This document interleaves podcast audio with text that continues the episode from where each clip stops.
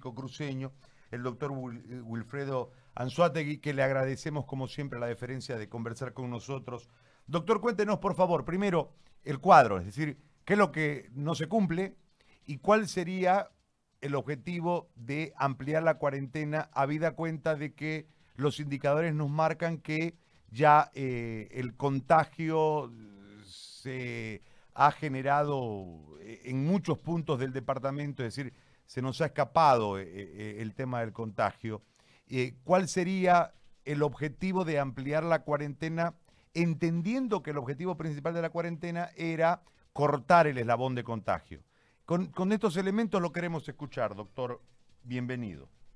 Gracias, Gary. De verdad que, como siempre, pues agradecido más bien con usted por permitirnos expresar todo este eh, parecer y la forma en que estamos eh, viendo nosotros eh, la situación en la cual estamos pasando, no solamente en el departamento de Santa Cruz, sino a nivel de Bolivia.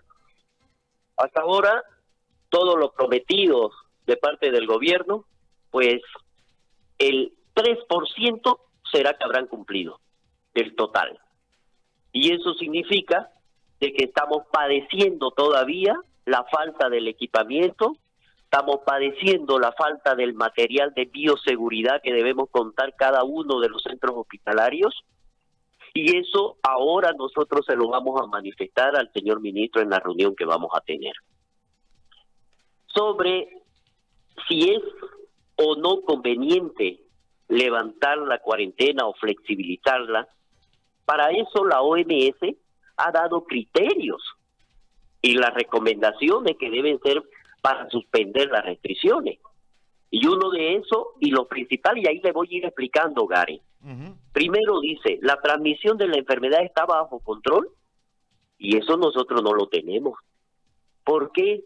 porque nos faltan la cantidad de laboratorio suficiente para poder dar un diagnóstico, de esta manera poder cortar el eslabón, poder cortarlo el eslabón de contagio que existe. Porque si yo tengo mi diagnóstico, yo tengo que dar un tratamiento y de esa manera podemos tomar nosotros las medidas correspondientes. Eso no se ha dado todavía y seguimos en el aumento. Pero existe algo más grave todavía. Si no tenemos la cantidad suficiente de laboratorios, porque ahora el señor ministro Murillo manifestó y dijo, tenemos que, y se realiza, dijo, en el laboratorio 100 pruebas diarias. Eso no es nada, Gary. Eso no es nada. Para Santa Cruz, con los 2 millones y un poco más que tenemos de habitantes, tendríamos que realizar como mínimo 2.000 pruebas diarias. 2.000 pruebas diarias. ¿Para qué? Para tener un reflejo real de la curva el número real de infectados o contagiados. Porque ahora lo estamos basando sobre los 100 que se realizan diario y así tenemos ya un aumento que usted ha visto esa curva que aumenta, aumenta, pero aumenta lento, pero seguimos en ascenso. Y ahí está el reflejo. Ese sería el primer punto. El segundo punto que hace la OMS y dice, los sistemas de salud son capaces de detectar, probar, aislar y tratar cada caso y rastrear cada contacto, está en relación con el primero. Está en relación con el primero como yo se lo he manifestado. Si nosotros tenemos la cantidad suficiente de laboratorios para poder realizar un diagnóstico, entonces nosotros podemos hacer un tratamiento. Y de esa manera poder rastrear los contactos. Y eso no lo estamos haciendo, es lamentable.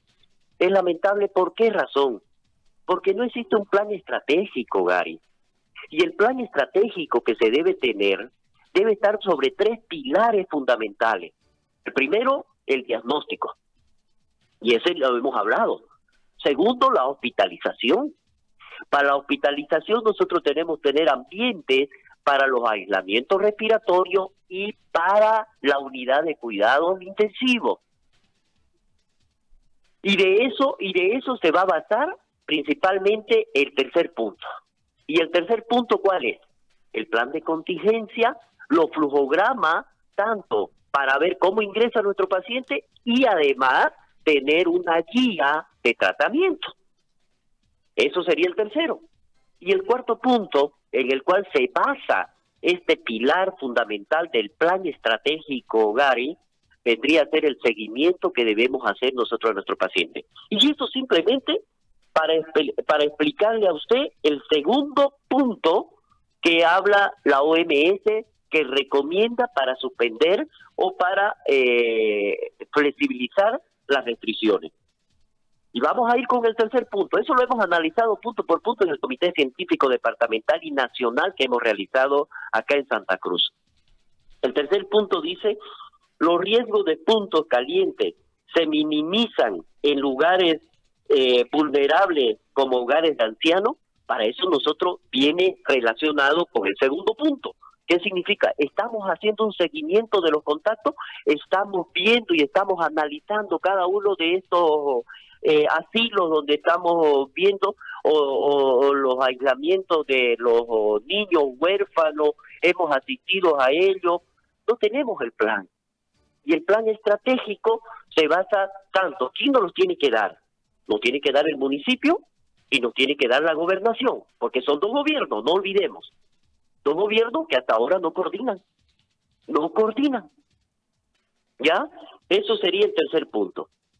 El cuarto punto, Gary, las escuelas, los lugares de trabajo y otros lugares esenciales han establecido medidas preventivas, eso se tiene que ir verificando punto por punto y tenemos que aprender primero de lo de nosotros, qué es lo que estamos haciendo acá. ¿Tenemos la medida preventiva?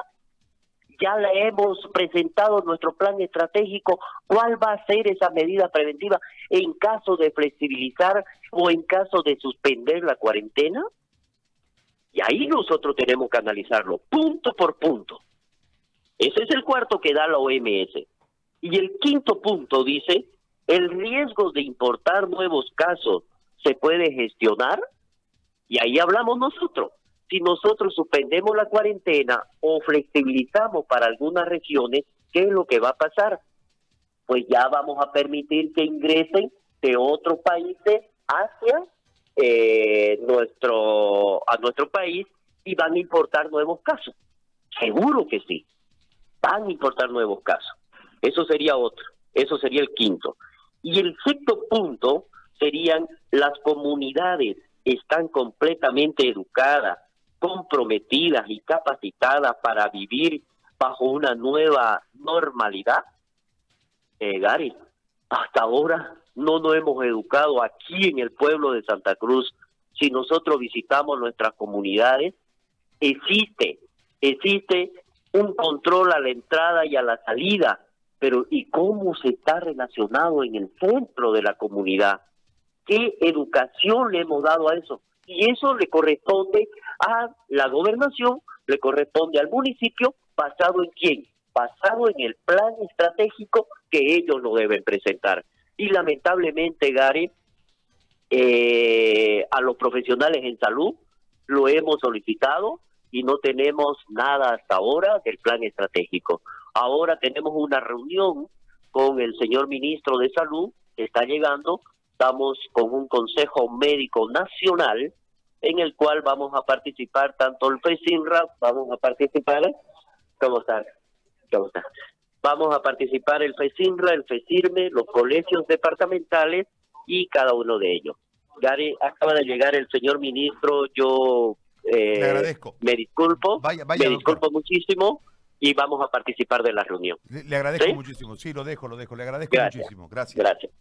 Bueno, justo alcanzó el tiempo para que nos explique los seis puntos.